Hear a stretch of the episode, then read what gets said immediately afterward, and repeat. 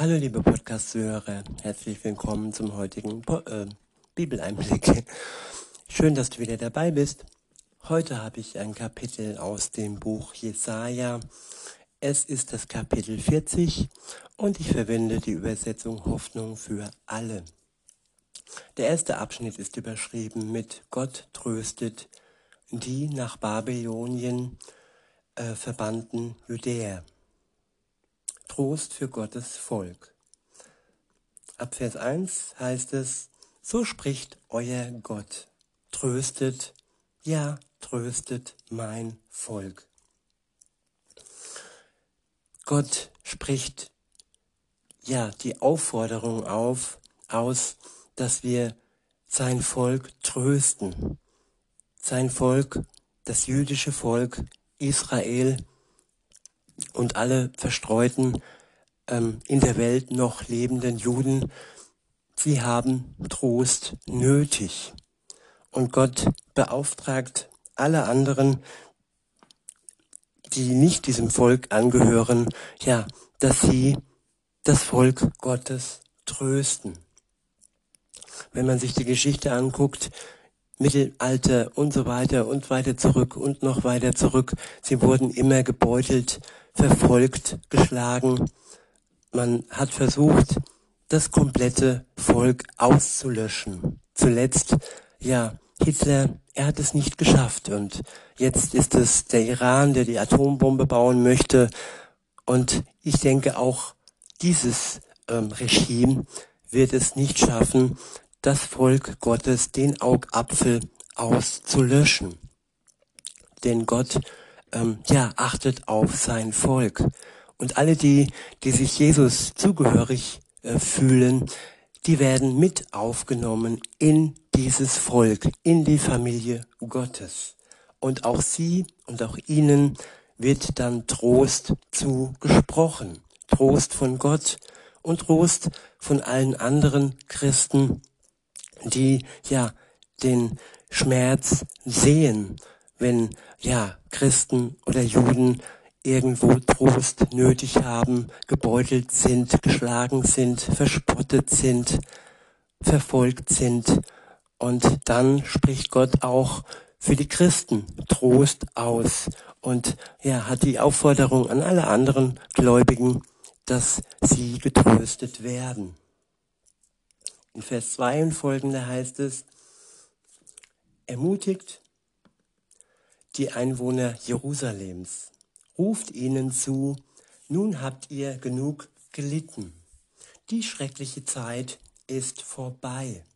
Der Herr hat euch voll und ganz für eure Sünden bestraft. Eure Schuld ist beglichen. Ja, das Volk wurde bestraft für Ungehorsam, für ihren Ungehorsam. Und Jesus Christus ist für dieses Volk auf die Welt gekommen und ist für es gestorben. Und die Schuld ist komplett beglichen für jeden Juden, aber auch für jeden Christen, der diese Vergebung, dieses Sündopfer Jesu für die Menschheit annimmt. Weiter heißt es,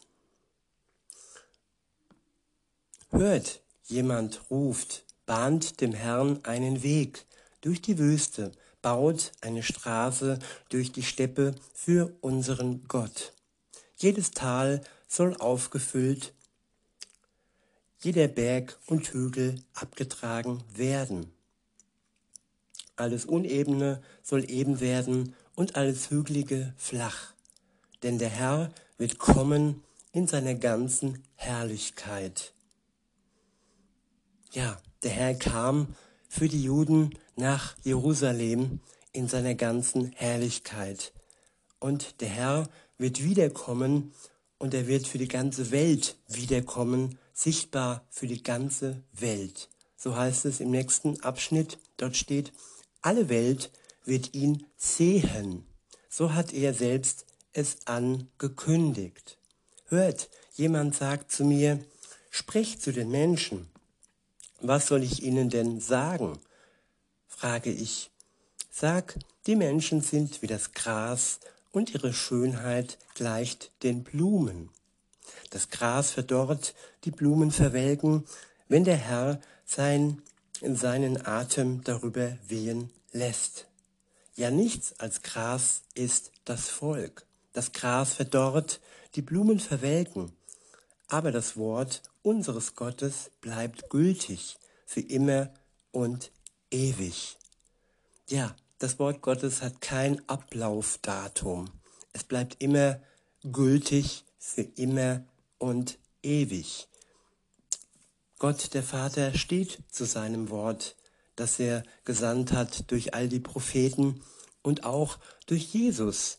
Sein Wort bleibt gültig für immer und ewig. In Vers 9 und folgende steht, steigt auf einen hohen Berg, steig auf einen hohen Berg Jerusalem. Du hast eine gute Nachricht zu verkündigen. Berg Zion. Ruf sie mit lauter Stimme in die Welt hinaus. Ruf laut und scheue dich nicht. Sag den Städten im Land Juda, seht, da kommt euer Gott. Ja, der Herr kommt als ein mächtiger Gott. Er herrscht mit großer Kraft. Den Lohn für seine Mühe bringt er mit, sein Volk, das er sich erworben hat. Es geht vor ihm her. Es geht vor ihm her. Er sorgt für sein Volk wie ein guter Hirte.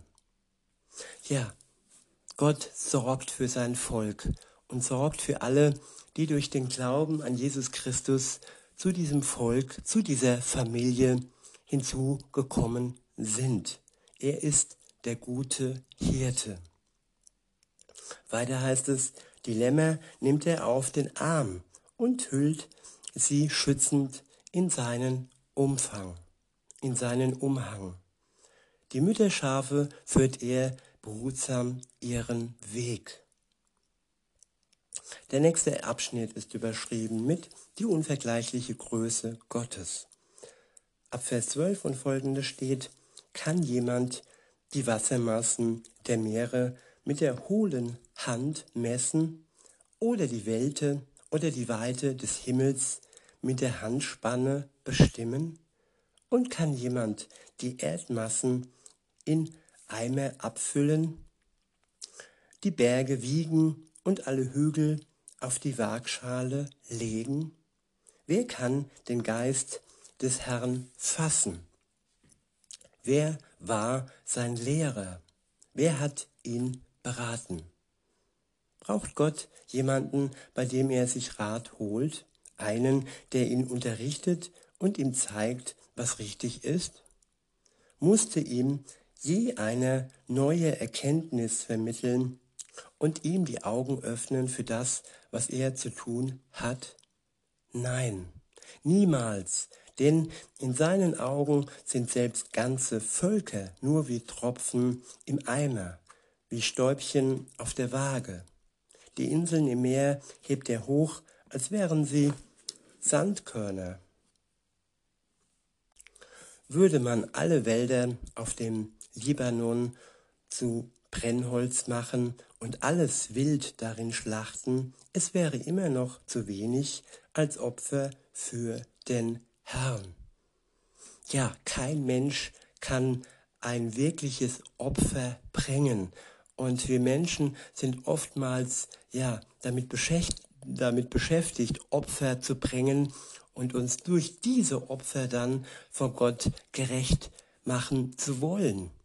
Aber nein, es ist umgekehrt. Nicht wir bringen das Opfer, sondern der Sohn Gottes selbst hat sich zum Opfer für die Menschheit gemacht. Und wer dies anerkennt, der wird ewiglich leben. Weiter heißt es in Vers 17, gemessen an ihm sind alle Völker wie ein Nichts. Ihre Macht hat für ihn nichts, nicht das geringste Gewicht. Mit wem wollt ihr Gott vergleichen? Gibt es für ihn überhaupt ein passendes Bild? Da gießt der Künstler eine Figur aus Bronze und der Goldschmied überzieht sie mit Gold und schmückt sie mit silbernen Kettchen. Wem eine solche Götterstatue zu teuer ist, der nimmt Holz, das nicht fault. Er lässt sich von einem geschickten Künstler eine Figur daraus schnitzen, die feststeht und nicht wackelt. Ihr aber wisst, wisst ihr es nicht besser? Oder wollt ihr es nicht hören? Hat man es euch nicht von Anfang an erzählt? Ist euch wirklich nicht bekannt, wer die Erde gemacht hat? Es ist der Herr. Hoch thront er über der Welt. Ihre Bewohner sind für ihn klein wie Heuschrecken. Er spannt den Himmel aus wie ein Schleier. Er schlägt ihn auf wie ein Zelt, unter dem die Menschen wohnen können. Er stürzt die Mächtigen und nimmt den obersten Richtern die Gewalt. Ja, sie gleichen jungen Pflanzen, kaum sind sie gesetzt, kaum haben sie Wurzeln geschlagen, da bläst er sie an und sie verdorren. Wie Spreu werden sie vom Sturm verweht. Mit wem also wollt ihr mich vergleichen? fragt der heilige Gott. Wer hält einen Vergleich mit mir stand? Blickt nach oben, schaut auf den Himmel, schaut den Himmel an. Wer hat die unzähligen Sterne geschaffen? Er ist es, er ruft sie und sie kommen hervor. Jeden nennt er mit seinem Namen. Kein einziger fehlt, wenn der starke und mächtige Gott sie antreten lässt. Ihre Nachkommen von Jakob, ihr, ihr Nachkommen von Jakob, ihr Israeliten, warum behauptet ihr, der Herr weiß nicht, wie es uns geht? Es macht unserem Gott nichts aus, wenn wir Unrecht leiden müssen. Begreift ihr denn nicht? Oder habt ihr es nie gehört? Der Herr ist der ewige Gott. Er ist der Schöpfer der Erde. Auch die entferntesten Länder hat er gemacht. Er wird weder müde noch kraftlos. Seine Weisheit ist unendlich tief. Den Erschöpften gibt er neue Kraft und die Schwachen macht er stark. Liebe Zuhörerin, lieber Zuhörer, bist du vielleicht auch gerade erschöpft oder fühlst du dich auch gerade schwach? Dann lass dir von Gott neue Kraft schenken. Dann lass dich von ihm wieder stark machen oder zum ersten Mal so richtig stark machen, wenn du dich vielleicht die ganze Zeit schon schwach gefühlt hast. Er ist die Stärke derer, die an ihn glauben. In Vers 30 und folgende steht, selbst junge Menschen ermüden und werden kraftlos. Starke Männer stolpern und brechen zusammen. Aber alle, die ihre Hoffnung auf den Herrn setzen, bekommen neue Kraft. Ich wiederhole, aber alle, die ihre Hoffnung auf den Herrn setzen, bekommen neue Kraft. Die Voraussetzung für Kraft ist Hoffnung. Vertrauen auf Gott, auf den Herrn, dass er uns durch das dunkle Tal bringt, dass er uns ausrüstet und mit Kraft ausstattet. Das ist die Voraussetzung für die Kraft, die von ihm alleine kommt. Weiter heißt es, sie sind wie Adler, denen mächtige Schwingen wachsen. Sie gehen und werden nicht müde. Sie laufen und sind nicht erschöpft. Ja, das alles ohne Energy Drink oder ohne Drogen, das alles nur in Gänsefüßchen mit der Kraft Gottes. Gesund und ohne Nebenwirkungen. Das hat Gott für dich bereit, liebe Zuhörerin, lieber Zuhörer. Und bist auch du bereit für ihn, für seine Kraft, für seine Liebe? Dann Gib ihm alles, was dich belastet. Gib ihm deine Altlasten, leg sie ab vor seinem Kreuz und lass dich befreien. Lass dich erlösen zu einem neuen, ewigen Leben. Alles, was nötig ist, ist alleine der Glaube, das Vertrauen auf Gott, den Herrn, auf sein Wort. In diesem Sinne, liebe Zuhörer, wünsche, wünsche ich euch noch einen schönen Tag und sage bis denne.